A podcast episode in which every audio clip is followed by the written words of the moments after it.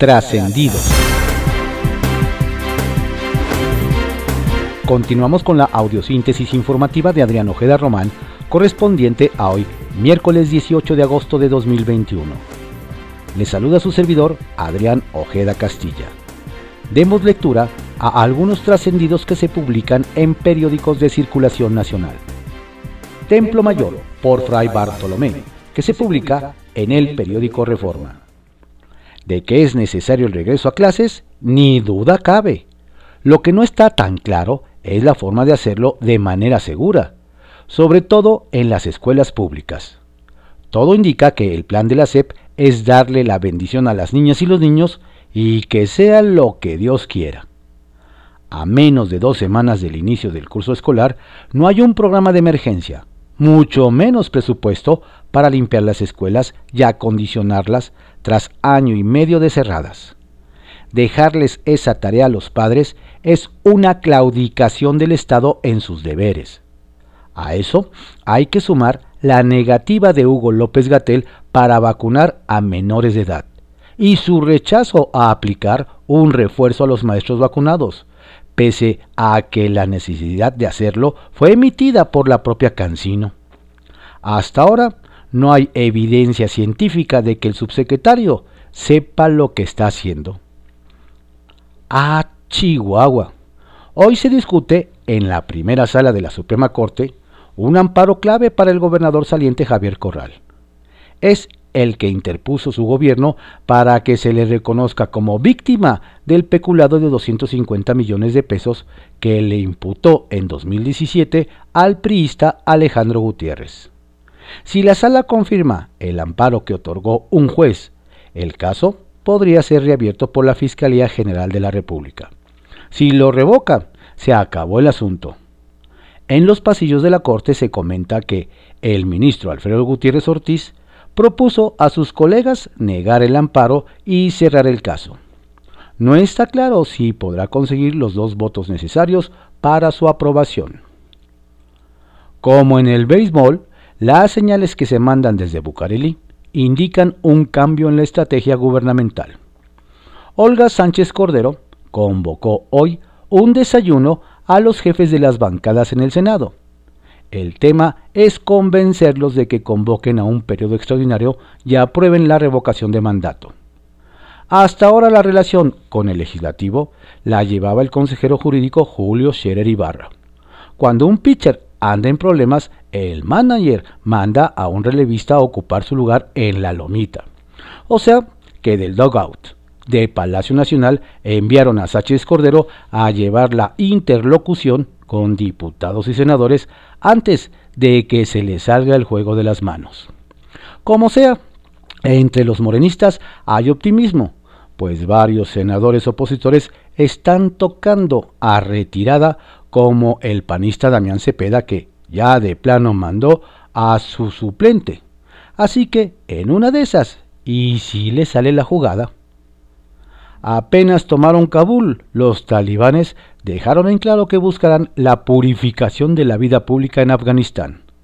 Al parecer su primera medida será instaurar las conferencias mañaneras. Circuito Interior, que se publica en el periódico Reforma.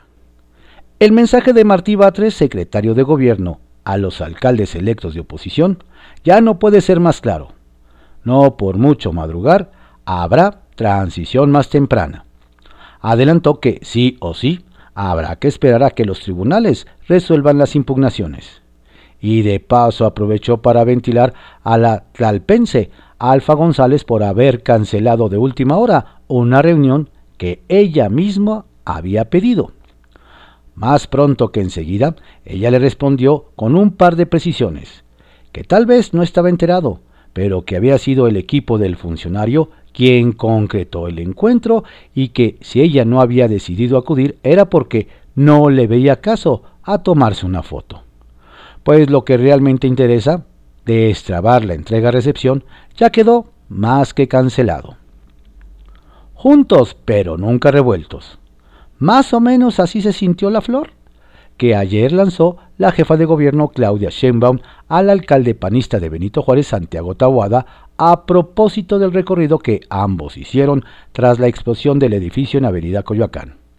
Aseguró que cuando se trata de trabajar, siempre, siempre lo harán en conjunto, aunque sean tan diferentes en proyectos. Línea 13, que se publica en el periódico Contrarréplica, a favor de las y los ciudadanos. Sobre la relación con las y los alcaldes de oposición, la jefa de gobierno señaló que, aunque vienen de proyectos distintos, cuando se trata de apoyar a la ciudadanía, siempre vamos a estar ahí. Puso como ejemplo el trabajo realizado con el alcalde de Benito Juárez, Santiago Tahuada, con quien de forma conjunta atendieron la explosión del día lunes. Precisó que esa facultad del secretario de gobierno mantener la gobernabilidad por lo que será él quien mantenga la relación con ellos. Y sobre el supuesto de uso político del agua, negó tal aseveración. El León piensan que todos son de su condición, aclaró. Acomodos. Quien podría encontrar cobijo en el gobierno de la Ciudad de México una vez concluya la 64 legislatura federal es el diputado Javier Hidalgo. Y es que Radio Pasillo dice que podría llegar al Instituto del Deporte de la Ciudad de México con la finalidad de incentivar la práctica de las actividades deportivas entre las y los habitantes de la capital del país. Debemos recordar que en su momento, Hidalgo Ponce fue director del Instituto de la Juventud. Ya veremos cómo se concreta. Revive en solicitud.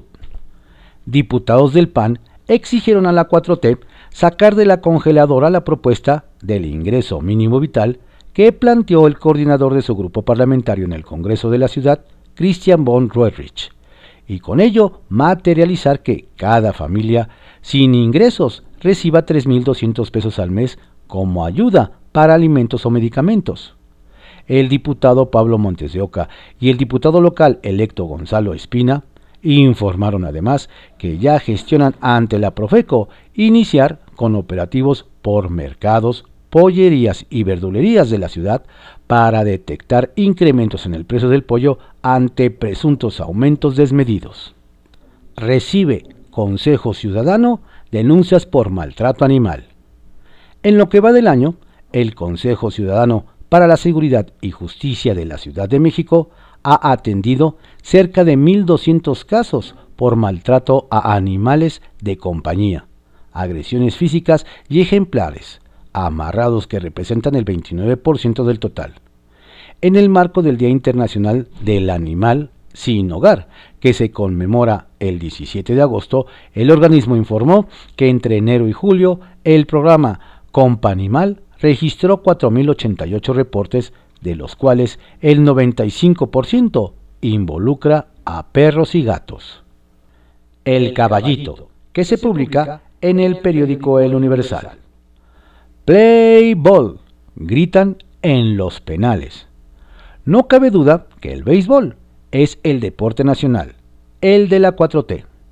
Nos dicen que la Secretaría de Seguridad y Protección Ciudadana, que encabeza Rosa Isela Rodríguez, lanzó el proyecto Más Béis, Menos Violencia en las cárceles del país, como una forma de prevención del delito. Este programa arrancó en la Ciudad de México en el Centro Especializado para Adolescentes San Fernando del Sistema Penitenciario de la Metrópoli, donde jóvenes que cumplen una medida cautelar o están en proceso de internamiento preventivo participaron en el primer partido. Esperemos que la práctica de esta actividad deportiva, la preferida del presidente de México, Andrés Manuel López Obrador, los aleje de la delincuencia. El dilema de los fumadores. Buena resulta la determinación de sancionar a los fumadores sobre la calle de Madero, ubicada en el primer cuadro de la ciudad que dio a conocer la autoridad del centro histórico que encabeza Dunia Ludlow. Sin embargo, nos dicen que podría meterse en problemas legales porque, si bien es la más transitada, podría entenderse como una medida unilateral, ya que también debería aplicarse en zonas como la Alameda Central o el propio Zócalo Capitalino. Ante ello, cualquier persona, nos explican, podría ampararse y ganar, por lo que deberían perfeccionar el programa. Por lo pronto, pues, a apagar el cigarro. Se calienta la bancada de Morena. En la bancada de Morena en el Congreso mexiquense, las cosas se están poniendo color de hormiga, pues nos dicen que la diputada Azucena Cisneros ya está peleando la vicecoordinación y asegura que trae en la bolsa de 10 a 13 votos que la apoyarán para que se quede en la silla.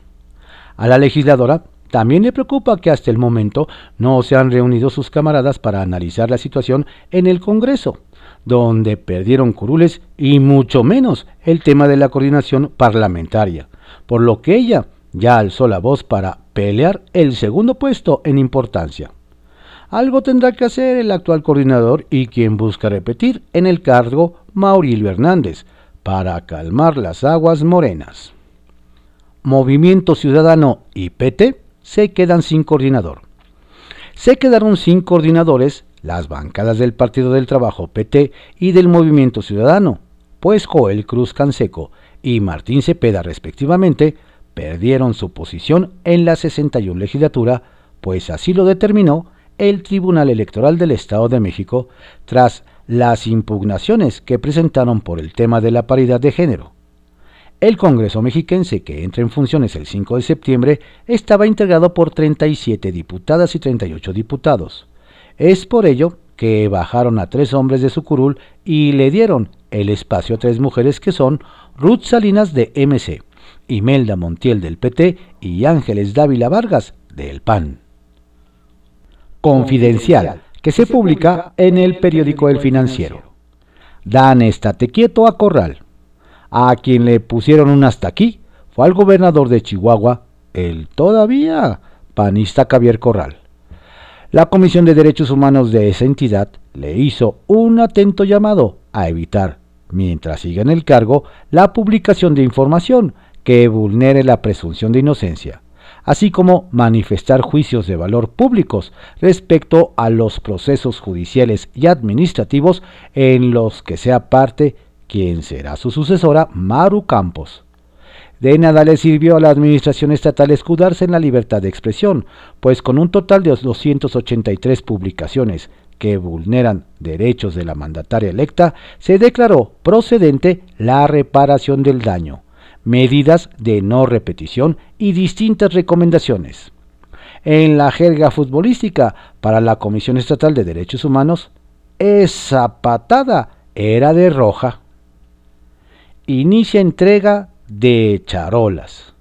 Desde temprana hora de este viernes, los nuevos diputados federales acudirán al Palacio Legislativo de San Lázaro a recibir sus charolas o credenciales que los acreditan como legisladores de la República. Con ellas quedarán protegidos y blindados con el fuero constitucional y no podrán ser detenidos ni por abusar de menores y por acusaciones de corrupción, ni por nada que se les parezca. Y para que no haya colados, deberán presentar la rigurosa copia certificada de su constancia de mayoría y validez que los acredite como diputados y de la notificación de la sentencia inatacable del órgano jurisdiccional electoral. Reparten poder en Morena y hablando de poder e influencias, como para destensar el ambiente de confrontación interna, nos dicen, la dirigencia nacional de Morena hizo ayer un amplio reparto de carteras, perdón, secretarías.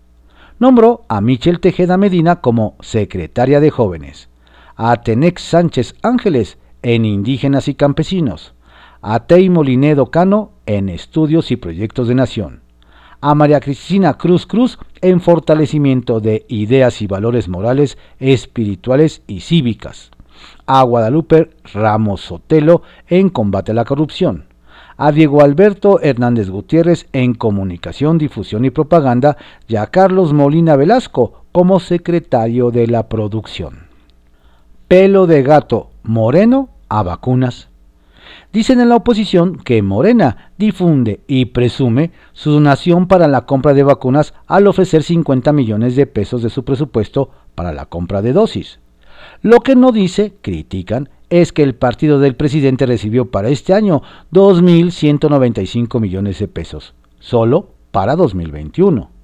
Es solo un pelo de gato moreno y millonario, afirman en la coordinación del PAN en San Lázaro. Días de guardar. Faltan escaso 14 días para su tercer informe de gobierno, el de la mitad de su sexenio, por lo que el presidente Andrés Manuel López Obrador planea no salir este fin de semana de gira al interior del país. Es momento de hacer la reflexión y comenzar la redacción del discurso del primero de septiembre en Palacio Nacional. Por la libre.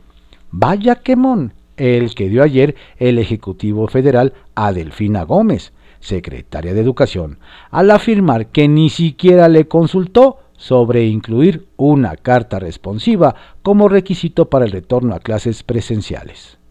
La sorpresa se da porque a la maestra le acompaña el adjetivo de incondicional al presidente. Sin embargo, ayer dio cuenta que no siempre trabaja requete bien. Ya le halló el modo. Tal parece que Silvano Aureoles, gobernador de Michoacán, solo fue a placearse ayer a Palacio Nacional, pues la supuesta espera que hacía para ver si lo recibían en la Secretaría de Hacienda duró muy poco pues apenas concluyó la entrevista que la fuente presidencial le hizo, agarró camino hacia la CEP, donde ya sabía que sería recibido. Tanto así que esta vez no cargó con su banquito verde, aunque le echó el ojo a uno rojo que estaba en un puesto de revistas. Bajo reserva, que se publica en el periódico El Universal. Secretario de Marina se sienta con el enemigo el almirante secretario de Marina, José Rafael Ojera Durán, quien en mayo pasado, desde el púlpito presidencial, dijo que parece ser que el enemigo lo tenemos en el Poder Judicial, se sentará con el enemigo, pues participará hoy en el primer taller de actualización sobre el sistema de justicia penal acusatorio que será encabezado por el presidente de la Suprema Corte de Justicia de la Nación, el ministro Arturo Saldívar. Nos hacen ver que aunque el almirante abordará el tema de los derechos humanos en la Marina Armada, hay quienes esperan que el alto mando militar aproveche este mensaje para decir algunas palabras que logren limar asperezas y calmar las molestias de algunos juzgadores ante su descalificación generalizada al Poder Judicial. Hoy sabremos si el almirante quien hace unas semanas también lanzó la frase de que México carece de servidores públicos honestos, por eso tenemos este problema de muy alta corrupción, modera su tono al estar sentado con el enemigo. Tiemblan senadores de Morena. El bloque de contención en el Senado, nos hacen ver, envió un mensaje claro a Morena de que su pretensión de convocar a periodo extraordinario para aprobar la ley secundaria de revocación de mandato es una misión imposible. Si la empresa ya era difícil, nos dicen que la cerrazón que mostraron los senadores morenistas durante la sesión en comisiones prácticamente cerró la puerta a cualquier tipo de negociación. Se espera que la sesión plenaria de hoy en la comisión permanente no sea un día de campo para el grupo mayoritario, pues además de los reclamos que recibirá por el desaseo en el proceso para aprobar el dictamen de revocación de mandato, de acuerdo con el número de legisladores asistentes, le podrían faltar dos o tres votos para alcanzar la mayoría calificada necesaria para avalar un nuevo periodo extraordinario. A ver cómo se ponen los regaños y descalificaciones en la mañanera, si los senadores morenistas no cumplen con las órdenes del presidente Andrés Manuel López Obrador buscará exterminarlos como pretende hacerlo con el INE y el Tribunal Electoral. A temblar legisladores morenistas. La oposición prepara sus trajes de luto. En PAN, PRI y PRD, las diputadas y diputados federales de la próxima legislatura buscan sus mejores trajes de luto, pues, como le adelantamos en el Universal, el sábado, las tres bancadas que conforman el bloque opositor de Va por México en la Cámara de Diputados tendrán su primer reunión plenaria de cara al inicio de la 65 legislatura, que será el primero de septiembre. Lo que llama la atención es que en la convocatoria se pide llevar un traje sobrio, de color negro como código de vestimenta. Nos adelantan que previo al inicio de los trabajos rendirán un homenaje luctuoso por todos los muertos que ha dejado la pandemia. Pepe Grillo, que se publica en el periódico La Crónica. Camino sin ley. La secuencia de accidentes letales de motocicletas en las inmediaciones del tramo del 3 de Tres Marías de la carretera México-Cuernavaca enlutó muchos hogares. Quedó documentado, incluso con videos, que la causa principal fue el exceso de velocidad.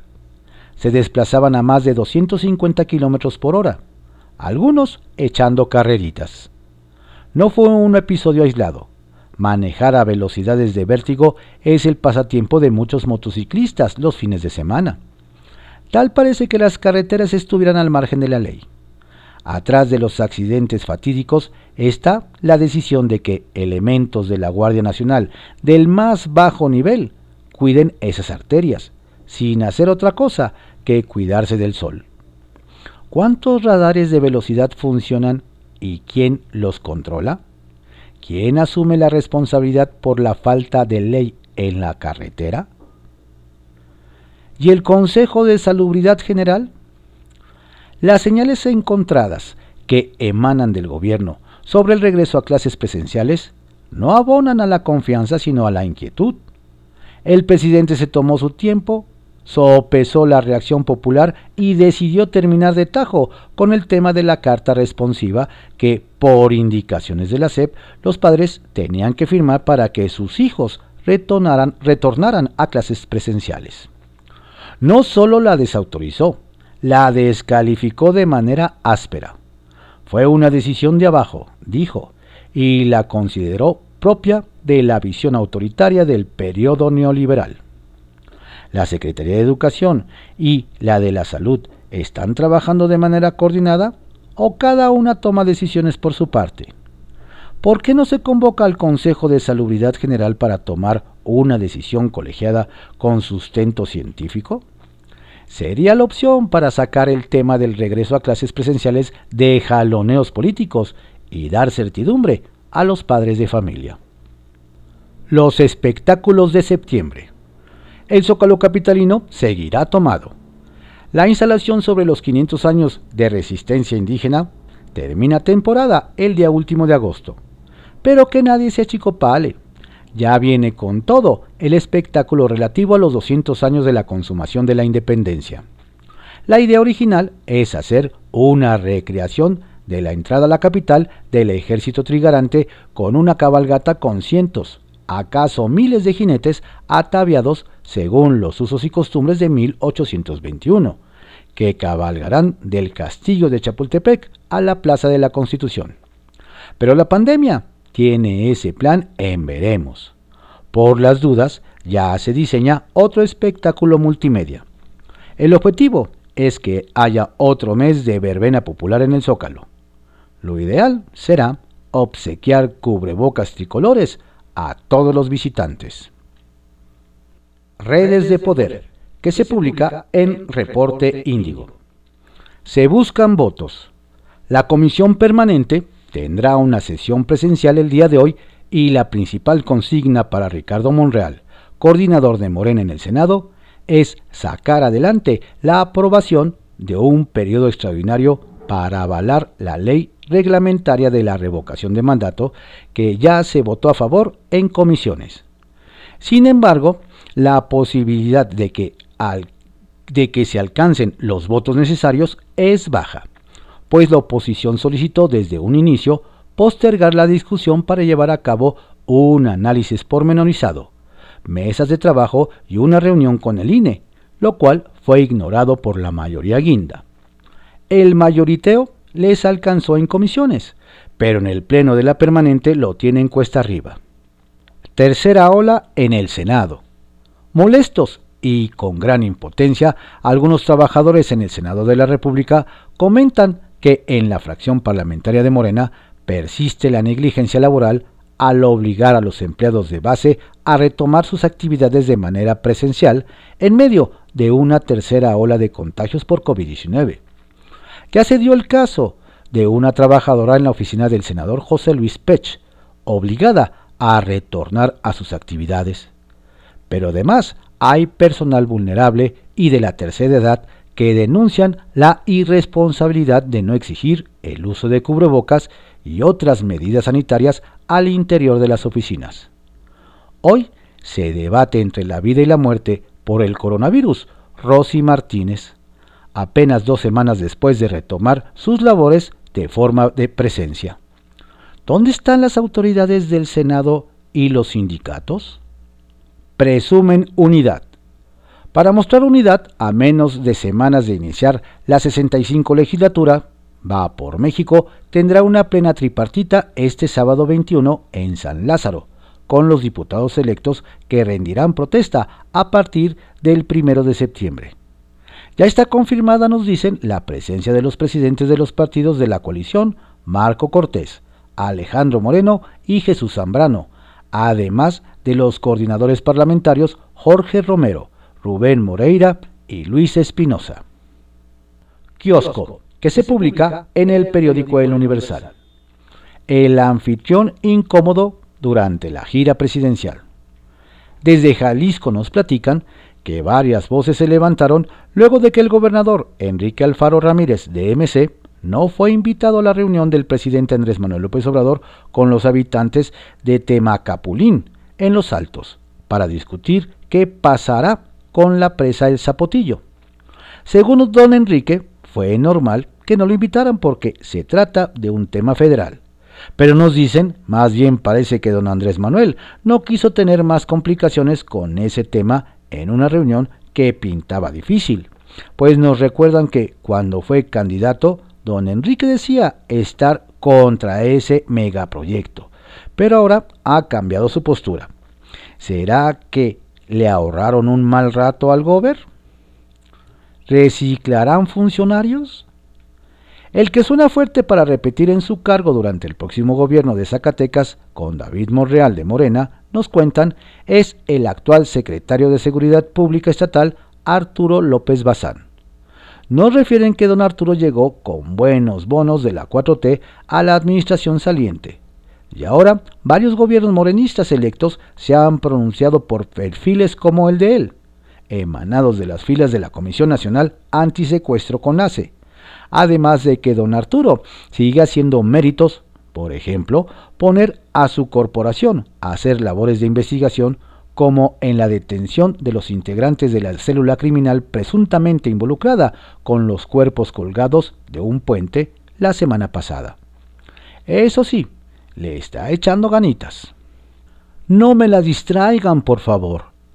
Desde Guanajuato nos comentan que la alcaldesa electa de León, Alejandra Gutiérrez Campos del PAN, dio un salto a la política extramunicipal, luego de que el líder nacional panista Marco Cortés la nombró coordinadora nacional de alcaldes blanqueazules.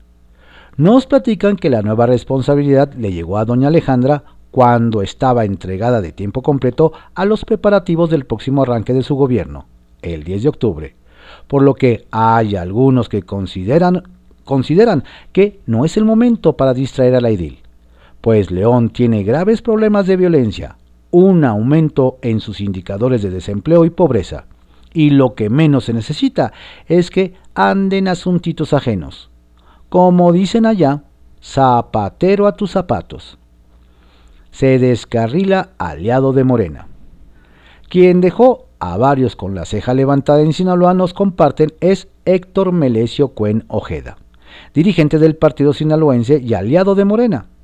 Nos relatan que en el marco del noveno aniversario de su partido, Don Melesio criticó el financiamiento federal a los partidos políticos, pues consideró que ese dinero se debería ocupar en otros problemas, como la atención a la pandemia, ya hasta señaló que algunos partidos no tienen vergüenza en recibir esos recursos, más aportaciones estatales y municipales, aunque no especificó cuáles.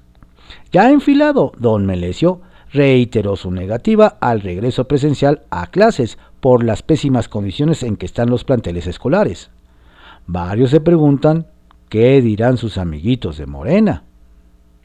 Trascendió que se publica en el periódico Milenio. Trascendió que Sara Irene Herrerías Guerra, titular de la Fiscalía Especializada en Materia de Derechos Humanos de la Fiscalía General de la República, se reunió con familiares de desaparecidos de Tamaulipas, que estaban en plantón para aclararles que no se ha rescatado media tonelada de restos del campo de exterminio de la Bartolina, como declaró la Comisión Nacional de Búsqueda, pues son 67 kilos. Ahora, afectadas como Delia Quiroa, del colectivo 10 de marzo, se preguntan si la Fiscalía perdió hallazgos o cómo puede haber una diferencia tan abismal. Trascendió que la secretaria de Gobernación, Olga Sánchez Cordero, se metió de lleno a aplicar medidas para disminuir la violencia contra las mujeres en municipios y estados donde han prendido las alertas y ayer se emitió una para Chihuahua. Este miércoles será Tlaxcala y una más el viernes en Sonora, con el fin de tomar acciones para frenar esos delitos lo más pronto posible. Trascendió que la Suprema Corte de Justicia de la Nación no emitirá algún pronunciamiento sobre la prohibición absoluta del consumo de cocaína y la primera sala solo dará a conocer que la mujer que ganó un amparo para consumo personal y uso lúdico se desistió de su demanda para evitar que los ministros sienten un precedente sobre el tema. Hablando del Tribunal Máximo, líderes priistas prevén que el proyecto que presentará el ministro Alfredo Ortiz Mena sobre la operación Zafiro acabe en cosa juzgada, toda vez que es un asunto planteado con más intenciones políticas que con pruebas, y porque alegan un juez federal ya resolvió contra el gobierno de Chihuahua y un colegiado federal confirmó la resolución. Trascendió que en plena tercera ola de COVID-19, ya acompañados por los dirigentes nacionales del PAN, Marco Cortés, del PRI, Alejandro Moreno y del PRD, Jesús Zambrano, los más de 200 diputados electos de Va por México celebrarán su primer plenaria en modalidad presencial el próximo sábado en el Palacio del San Lázaro. Eso sí, el programa prevé como primer punto el registro y la entrega de un kit de bienvenida. Sacapuntas, que se publica en El Heraldo de México. Aviso de Monreal. Nos hacen ver que la mismísima titular de la CEGOP, Olga Sánchez Cordero, cabildea con los partidos políticos la aprobación del periodo extraordinario que quiere el presidente López Obrador para sacar la ley federal de revocación de mandato. Sin embargo, el líder de la Jocopo del Senado, Ricardo Monreal, ya avisó a Palacio Nacional que lo ve difícil. Se acercan a Rosa Isela. Nos cuentan que la secretaria de Seguridad, Rosa Isela Rodríguez, tuvo ayer una reunión de acercamiento con la comunidad libanesa de México. Fue a puerta cerrada, pero nos explican que se dio en términos muy cordiales. Se habló de cuestiones de seguridad y los libaneses le entregaron a la funcionaria peticiones específicas. Es la primera de varias que se tendrán. De lejitos. Se extendió dos horas la votación sobre el contrato colectivo de trabajo de la planta General Motors de Silao. La jornada concluirá a las 22 horas de hoy y los resultados se harán públicos el jueves por la mañana. Son seis urnas las que se instalaron y el conteo se realizará en una zona neutral, lejos de las oficinas sindicales y administrativas. Renuncia en Tlaxcala. Al saliente gobernador de Tlaxcala, Marco Mena, se le empiezan a bajar del barco sus colaboradores. Ayer, a 15 días de que concluya la actual administración, José Aarón Pérez Carro renunció a la Secretaría de Gobierno. La premura, nos dicen, tiene que ver con varias irregularidades que estarían siendo ventiladas ya con Lorena Cuellar como gobernadora. Lo ascienden de nuevo. Es un hecho que la ayudantía de Palacio Nacional se ha convertido en un semillero de funcionarios para la 4T. Diego Alberto Hernández Gutiérrez, quien, tras formar parte de ese grupo, pasó en septiembre de 2020 a coordinar las becas. Elisa Acuña, en la CEP. Ahora saltó a secretario de Comunicación, Difusión y Propaganda de Morena. Ascenso tras ascenso.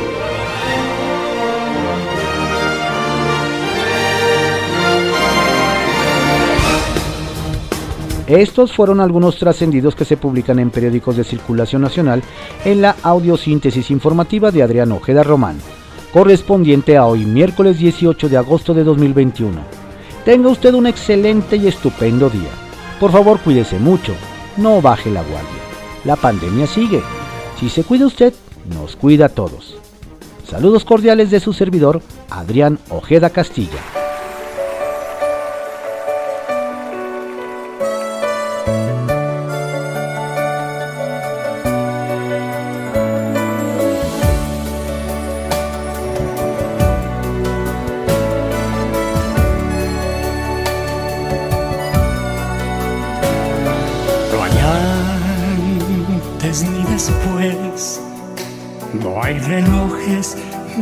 Solo hoy.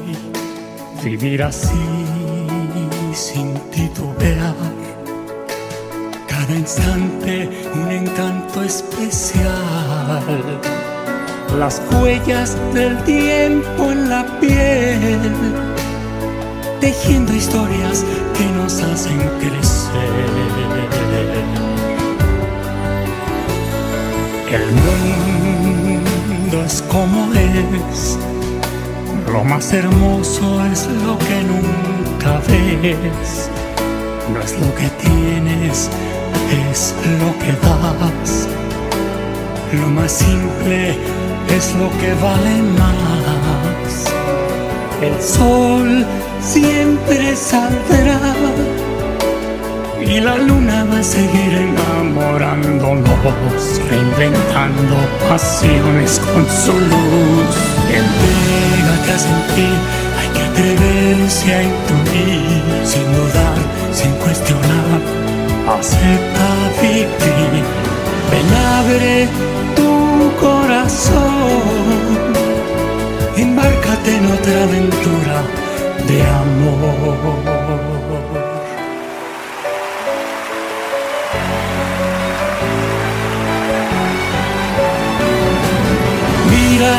Muy dentro de ti. Rescata la esperanza en donde el porvenir, tu esencia de existir.